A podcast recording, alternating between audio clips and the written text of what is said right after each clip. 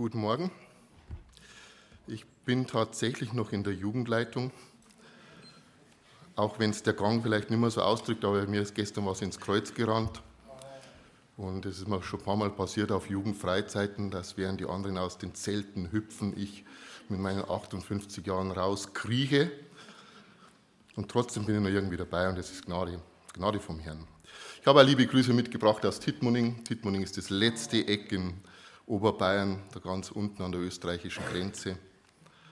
Ich äh, bin froh, dass wir eh farbbefreundete Gemeinde sein dürfen und immer wieder auch von euch profitieren.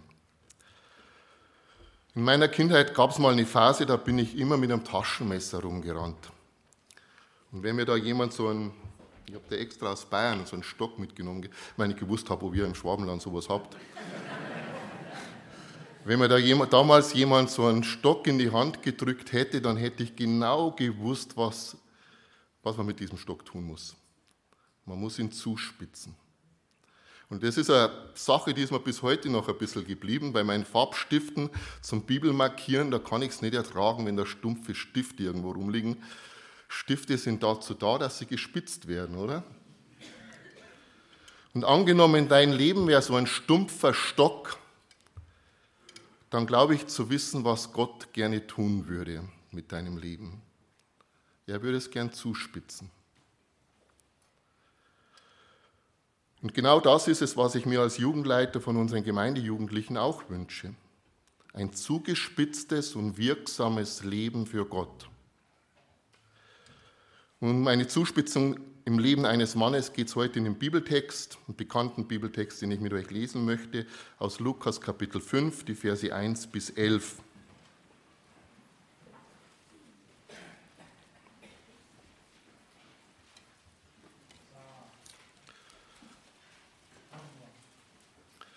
Es begab sich aber, als die Menge sich zu ihm, zu Jesus drängte, um das Wort Gottes zu hören, dass er am See Genezareth stand. Und er sah zwei Schiffe am Ufer liegen, die Fischer aber waren aus ihnen ausgestiegen und wuschen die Netze. Da stieg er in eines der Schiffe, das Simon gehörte, und bat ihn ein wenig vom Land wegzufahren, und er setzte sich und leerte die Volksmenge vom Schiff aus. Als er aber zu reden aufgehört hatte, sprach er zu Simon, fahr hinaus auf die Tiefe und lasst eure Netze zu einem Fang hinunter.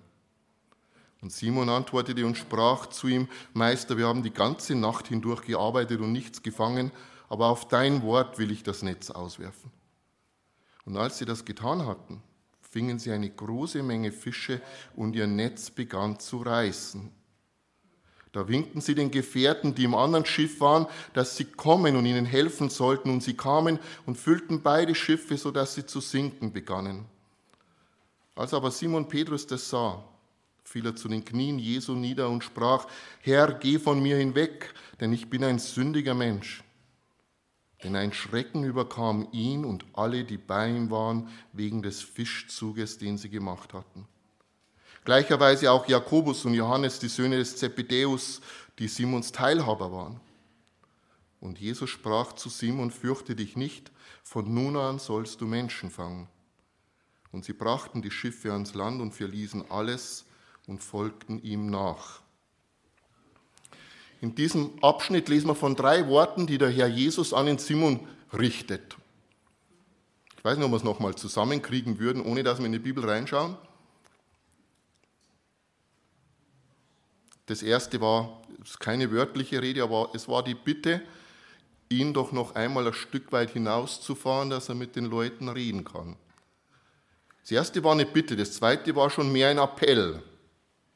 Fahr nochmal hinaus auf den See und wirf dein Netz aus, dort wo das Wasser tief ist. Und das dritte war ein Befehl. Von nun an sollst du Menschen fischen. Und in diesen drei äh, Appellen, da sehen wir sowas wie eine Steigerung, eine Zuspitzung. Eine Zuspitzung auf das Leben von Petrus. Vielleicht schauen wir erst einmal die Szene an sich an. Die Fischer hier am See Genezareth waren wie üblich die Nacht über draußen am See, aber sie haben in dieser Nacht nichts gefangen. In dieser Nacht ist nichts dabei rausgekommen, beziehungsweise ist nichts reingekommen in die Netze. Und wenn nichts in die Netze reinkommt, dann kommt auch nichts ins Portemonnaie, oder? Und wenn ich Lukas 5, 1 bis 11 als Comic zeichnen müsste, dann wäre das mein, erste, mein erstes Bild. Da sitzen ein paar enttäuschte, frustrierte Fischer am Boden und reinigen die Netze nach einer sinnlosen Nachtschicht.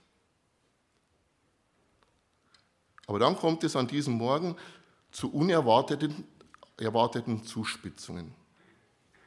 Zuerst mal kommt da plötzlich eine Menge von Leuten und ausgerechnet dorthin, wo Petrus mit seinen Leuten sitzt muss sie ihre verwurschtelten Netze waschen und zum Trocknen ausbreiten.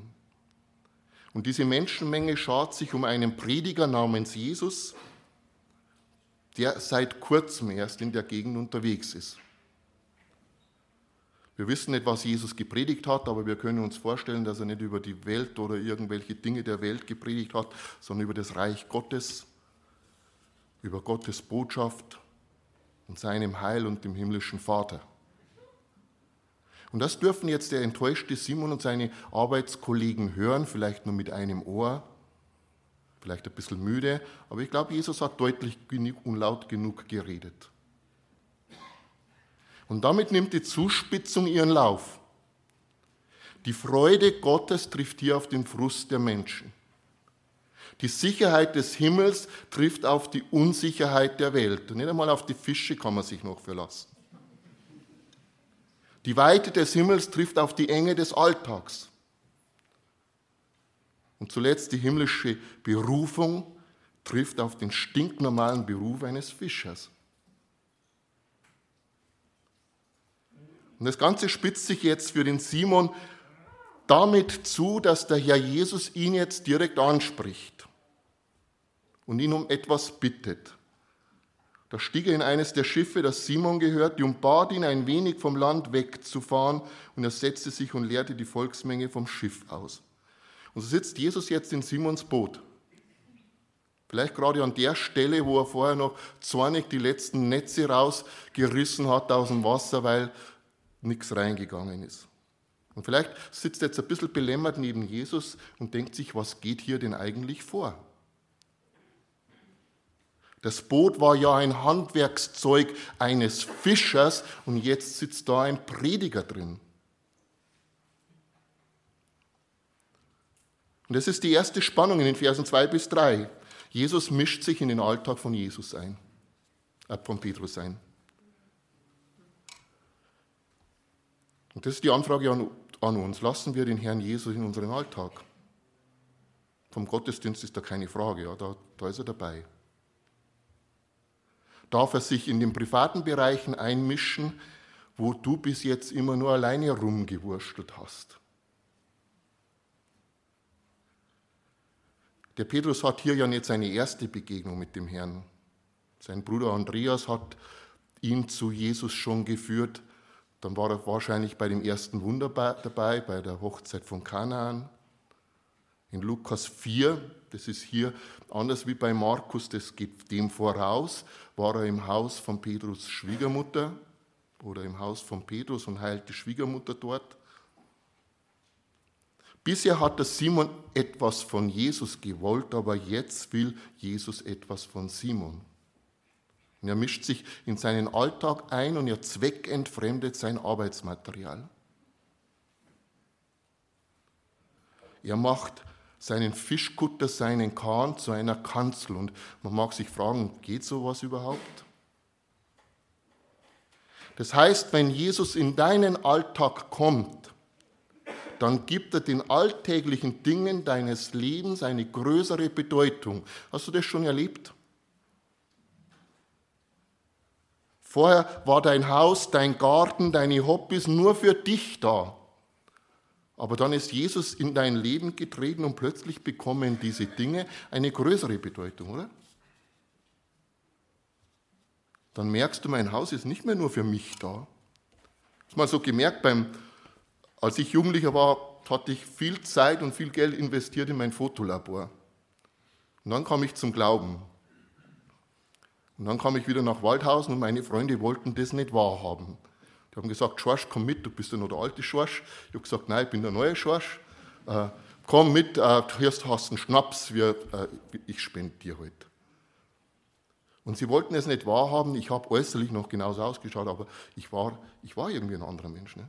Dann habe ich sie eingeladen in mein Fotolabor.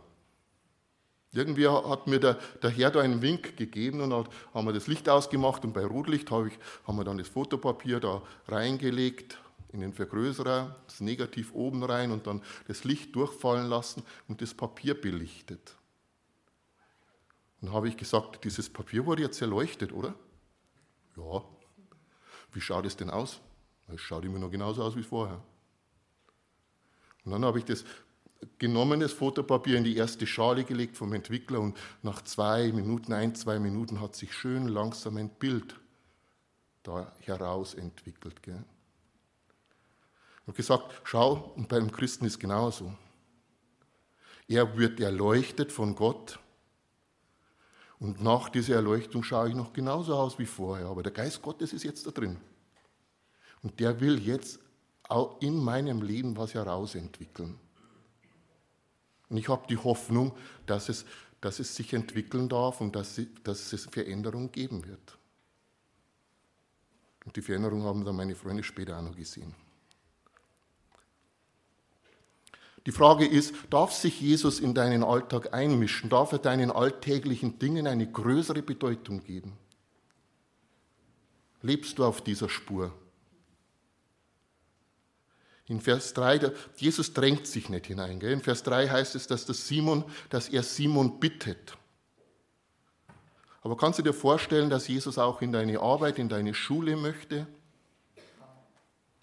Ich hätte anstelle von dem Simon Petrus da schon Ausreden gefunden. Ich hätte gesagt, ach Herr Jesus, dieser stinkende Kahn, der ist deiner doch nicht würdig. Du machst ja noch dein schönes Gewand schmutzig. Das passt nicht. Oder er hätte gesagt, äh, nicht hierher, Jesus. Weißt du, Arbeit und Glaube sollte man doch lieber trennen. Ich habe da hinten so ein großes Grundstück, da, da zimmerst du jetzt eine Kanzel und ich baue ein großes Gemeindehaus rumherum und da sollen dann die Leute schön hinkommen, oder? Ist doch besser, sie kommen zu dir, als wie wenn du zu ihnen gehst. Bisher ist der Simon sozusagen immer zu Jesus gegangen, aber jetzt, jetzt kommt der Herr zu ihm und zwar in seinen Alltag. Und es ist ein Unterschied, ob du zu Jesus gehst oder ob Jesus zu dir gehen darf. Wenn du am Sonntag in den Gottesdienst gehst, am Samstag zur Jugendstunde, während der Woche in den Hauskreis, dann gehst du im Bilde gesprochen zu ihm. Aber hat er auch einen Platz, einen Eingang in deine Clique, in deine Hausarbeit, ich glaube, wir wollen alle gern, dass Jesus unser Leben veredelt, aber nur an bestimmten Stellen. Dort, wo wir es wollen, soll er unser Leben verändern. Aber es gibt immer noch Bereiche in meinem alten Leben, äh, da wo ich ihn nicht so gern ranlasse. Und das ist ein Ziel, das ich nicht nur mit mir selber habe, sondern eben auch mit den Kindern und Jugendlichen in der Gemeinde, oder?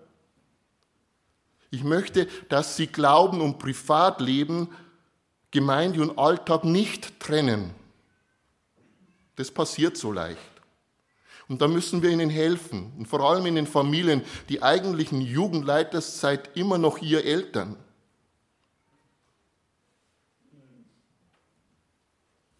Und was sehen die Kinder in, in eurer Heimat, in eurem Haus? Sehen Sie, dass ihr, wenn ihr am Sonntag in die Gemeinde geht, euer frommes Gewand anhabt und dann zu Hause ist von diesem Gewand nicht viel sichtbar, weil es im Schrank hängt. Erleben die Kinder, dass ihr in der Gemeinde betet für dieses und jenes Anliegen, aber sie hören zu Hause fast nieder laut, dass ihr für sie betet. Ich weiß von einigen Jugendlichen, die sagen, das hat mich ganz stark geprägt, dass ich meine Eltern immer wieder laut beten gehört habe, wie sie für mich gebetet haben.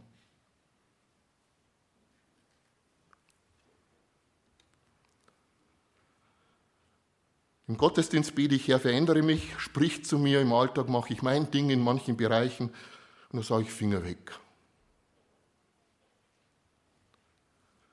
Darf der Herr Jesus mitreden, wie du deine Arbeitseinteilung machst? Darf er mitreden, wenn du wieder Überstunden machst? Oder machst du deine Überstunden selber?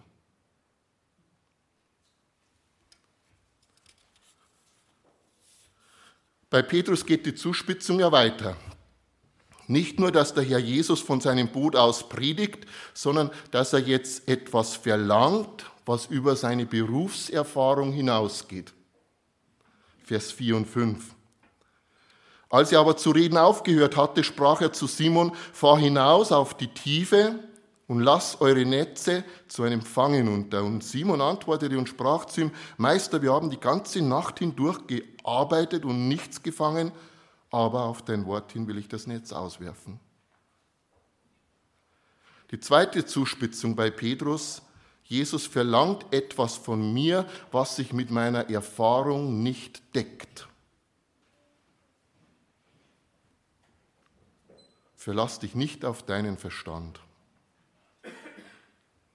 Verlass dich auf sein Wort. Das erste war, lass Jesus in deinen Alltag. Jetzt verlass dich auf sein Wort. Und der Petrus, der Fischexperte, nimmt hier einen Rat an von einem Zimmermann, aber er ist ja mehr als ein Zimmermann, deswegen sagt er Meister. Von seiner Erfahrung und von seinem Wissen her weiß er, dass es dumm ist, am Tag nochmal hinauszufahren aber er handelt im Vertrauen auf Jesus gegen seine Erfahrung und er schiebt seinen Fischerverstand zur Seite und macht die gerade geputzten Netze nochmal fertig. Das muss man sich mal vorstellen, was Petrus eigentlich da riskiert. Es waren ja noch nie so viele Leute da, wenn er rausgefahren ist zum, zum Fischen, oder? Da waren ja Hunderte, ich weiß nicht, wie viele Leute da waren, und die schauen ihm jetzt zu.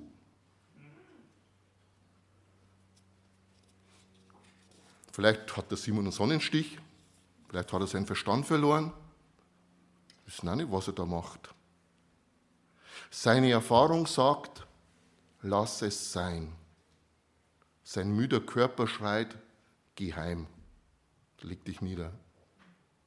Und seine Fischerkollegen spotten, der hat doch einen Vogel. Alles spricht gegen Gottes Wort. Fühlst dich als Mann vielleicht zu einer Frau hingezogen, dein Gefühl sagt, sie mag dich auch. Du solltest nachgeben. Dein Verstand sagt, das macht doch jeder. Und deine Kollegen sagen, da wärst du ja schön blöd, wenn du dir diese Gelegenheit entgehen lässt. Aber Gottes Wort sagt, halte deiner eigenen Frau die Treue. Und wenn Gottes Wort das sagt, dann ist es immer das 100% Richtige. Auf Gottes Wort ist Verlass und das darf der Petrus hier lernen. Jesus will, dass sein Jünger lernt, auf sein Wort zu vertrauen und danach zu handeln. Georg Picht, dieser Philosoph ganz hier in der Nähe aus Heidelberg, der hat gesagt, nur die Praxis gibt Auskunft darüber, was wir bei den Worten Jesu wirklich denken. Glauben ist eben nicht nur das, was wir sagen, sondern was wir wagen. Auf dein Wort hin will ich es wagen. Und Bezug auf die Jugendarbeit ist das wieder ein wesentlicher Grundsatz für die Arbeit hier in der Gemeinde. Die Bibel ist die höchste Autorität im Jugendtreff und da geht nichts drüber hinweg. Wenn es eine sichtbare Autorität gibt in einem Jugendtreff, dann ist es dieses Buch. Meine Verantwortung ist, dass die Jugendlichen nicht sich die Antworten von mir als Jugendleiter holen, sondern aus diesem Wort, oder? Und mich nervt es manchmal. Ich habe gestern erzählt von einer Nadja, die kommt nach jeder Jugendstunde zu mir, hat einen Zettel mit 100 Fragen und ich bin immer so fleißig dabei, ihr die Fragen zu beantworten. Und in der Vorbereitung jetzt auf das TFM habe ich mir gedacht, das nächste Mal sage ich ihr, Nadja, ich antworte dir nicht mehr. Fang mal an, deine Bibel zu lesen, da steht alles drin. Und wenn du willst, können wir die Bibel, kannst du die Bibel mit jemand anders lesen. Psalm 119, Vers 24 habe ich gestern auch schon zitiert. Da sagt der Psalmist, ja, deine Zeugnisse sind meine Ratgeber. Und Ratgeber steht hier in der Mehrzahl. Deine Zeugnisse sind meine Ratgeber in Sachen Essen, in Sachen Partnerwahl, in Sachen Abhängigkeit, Kleidung, Musik, Freundschaften, für alle Bereiche meines Lebens. Und ich wünsche mir, dass die jungen Leute sagen, also mein Gefühl sagt und mein Verstand sagt und dieser Prediger sagt, aber Gottes Wort sagt.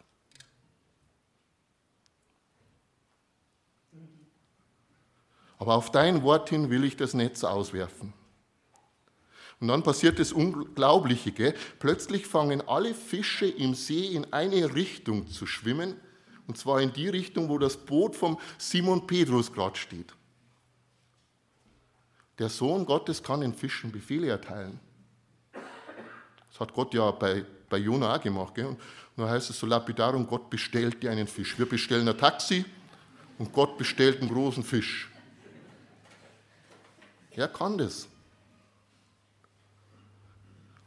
Vers 6. Und als sie das getan hatten, fingen sie eine große Menge Fische und ihr Netz begann zu reißen.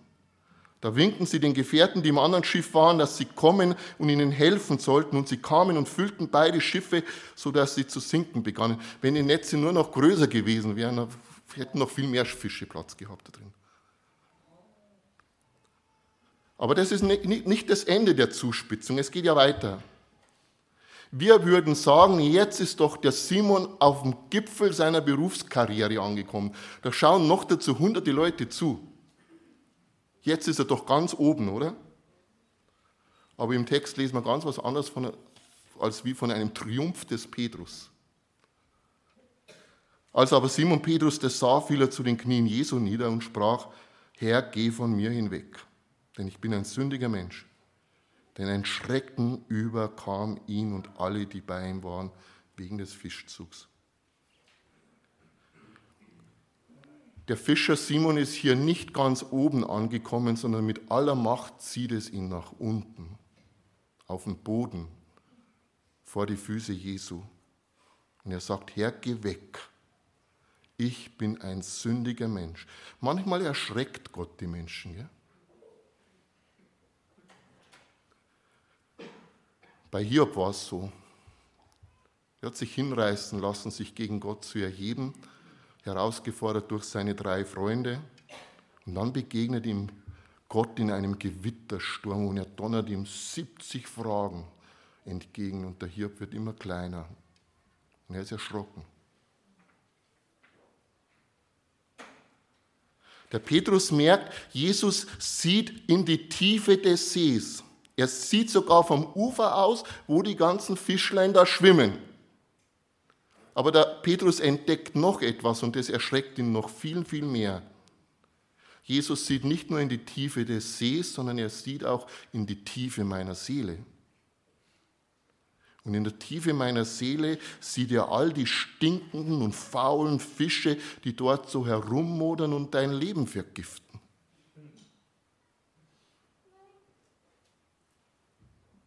Und so sagt der Simon, Herr, geh weg von mir. Ich halte es nicht aus, wenn du mich so durchschaust. Hier trifft eine krumme Linie auf eine gerade. Solange meine krumme Lebenslinie für sich alleine bleibt oder in Gemeinschaft mit anderen krummen Lebenslinien, ist das nicht so dramatisch. Gell? Aber wenn meine krumme Linie auf die schnurgerade Linie von Jesus trifft, dann merke ich, da passt was nicht mehr. Und dem Simon wird schlagartig klar, der Heilige, der vollkommen reine und der von Sünden vergiftete, das geht nicht zusammen. Und deswegen sagt er Jesus, geh weg. Und das ist die dritte und eigentlich die äußerst dramatische Zuspitzung in Lukas 5. Und das ist mir auch wichtig für die Jugendarbeit. Ich nehme immer noch ein bisschen Ansätze von der Jugendarbeit rein. Das ist, ich glaube, ich tue euch ja keinen Gefallen, wenn ich über Jugendarbeit predige. Aber das erste war, Jesus, ich, wünsche mir, dass Sie Jesus in Ihren Alltag lassen. Das zweite, dass Sie sich ganz auf Gottes Wort verlassen. Und das dritte, dass Sie Ihre wirkliche Lage erfassen. Und der Jugendliche und jeder von uns soll sich selber erkennen. Und das tun wir nur im Blick auf den Herrn. Sonst haben wir immer ein falsches Selbstbild von uns. Der Blick auf den Herrn, der sagt mir, er spielt in der höchsten Liga und ich spiele in der untersten Liga.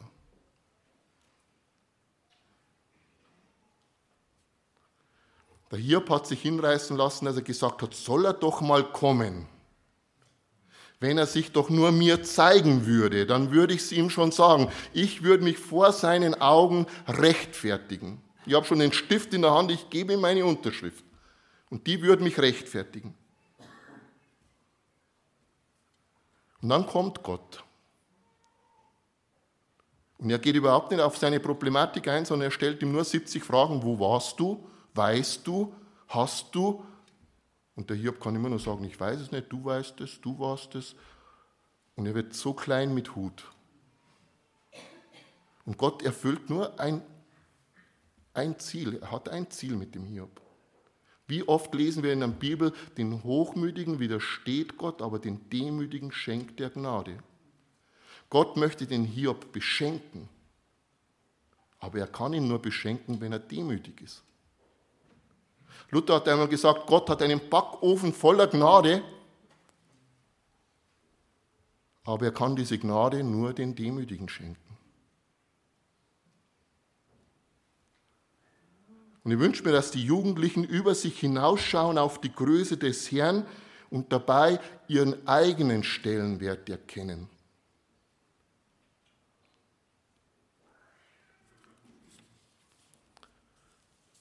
Während der Petrus die Fische im Netz zappeln sieht, ist er selber in das Netz des Heilands gegangen. Und hier sind wir bei einem geistlichen Paradox. Wenn ein Mensch dahin kommt, wo ihn seine Sünde überwältigt und wo er von Herzen sagen kann, Herr, geh weg, ich bin verlogen, verloren und verdammt. An diesem Punkt ganz unten kommt der Mensch in Sicherheit.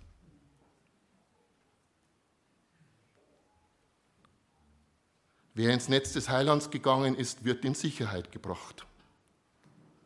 Und nicht nur in Sicherheit, sondern er wird auch zum Dienst berufen. Und das ist das letzte, die letzte Zuspitzung, die wir dann auch noch sehen im Leben von Petrus. Nämlich die, dass der Herr Jesus jetzt einen elenden Sünder nicht wegschickt, sondern dass er ihn mit dieser Erkenntnis, die er gerade gemacht hat, beauftragt.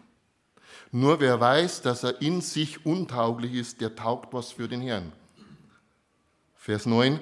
Denn ein Schrecken überkam ihn und alle, die bei ihm waren, wegen des Fischzuges, den sie gemacht hatten, gleicherweise auch Jakobus und Johannes und die Söhne des Zebedeus, die Simons Teilhaber waren. Und Jesus sprach zu Simon, fürchte dich nicht, von nun an sollst du Menschen fangen.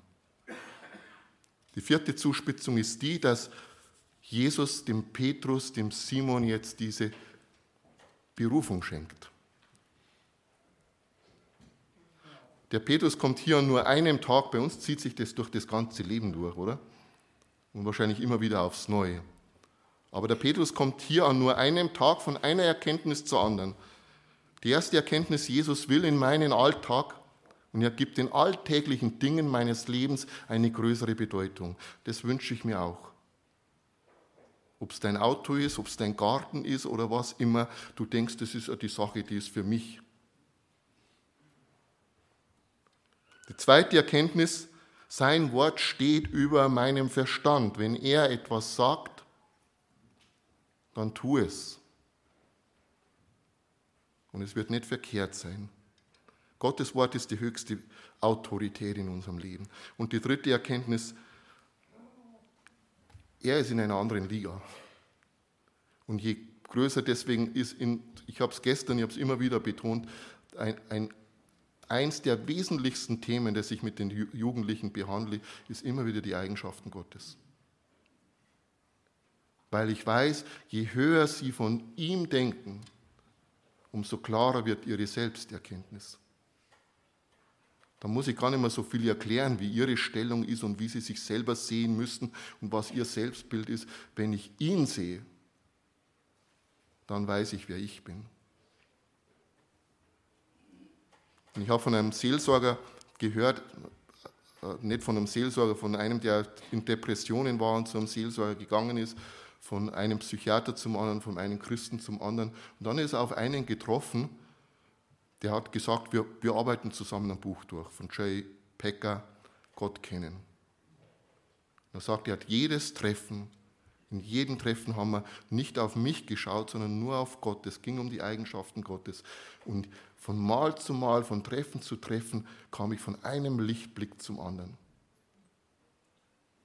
Gott zu erkennen, es hat mich aus dem Sumpf herausgezogen. Die dritte Erkenntnis, er ist Gott und ich bin ein Empfänger seiner Gnade, aber ich kann sie nur empfangen, wenn ich die rechte Haltung, die richtige Demut habe. Und die vierte Erkenntnis, mit diesen drei ersten Erkenntnissen kann Gott mich dann auch berufen. Und das ist ja auch was, was ich mir wünsche in der Jugendarbeit, dass Gott junge Leute beruft in seinen Dienst. Letzten Sonntag haben wir eine junge Schwester bei uns ausgesandt, die geht jetzt ins Sprachstudium nach England und so Gott will, werden wir sie nächstes Jahr im September dann aussenden nach Thailand. Sie will unter den Slum-Kindern in Bangkok arbeiten und das freut mich ungemein. Wird unsere erste Missionarin sein in unserer Gemeinde. Aber ich wünsche mir auch, dass sie diese drei ersten Schritte so durchläuft. dass Gott ihr Leben so zuspitzt, dass sie eine wirksame, Missionarin werden darf. Das wünsche ich mir für jeden von uns und mir selber natürlich auch. Amen.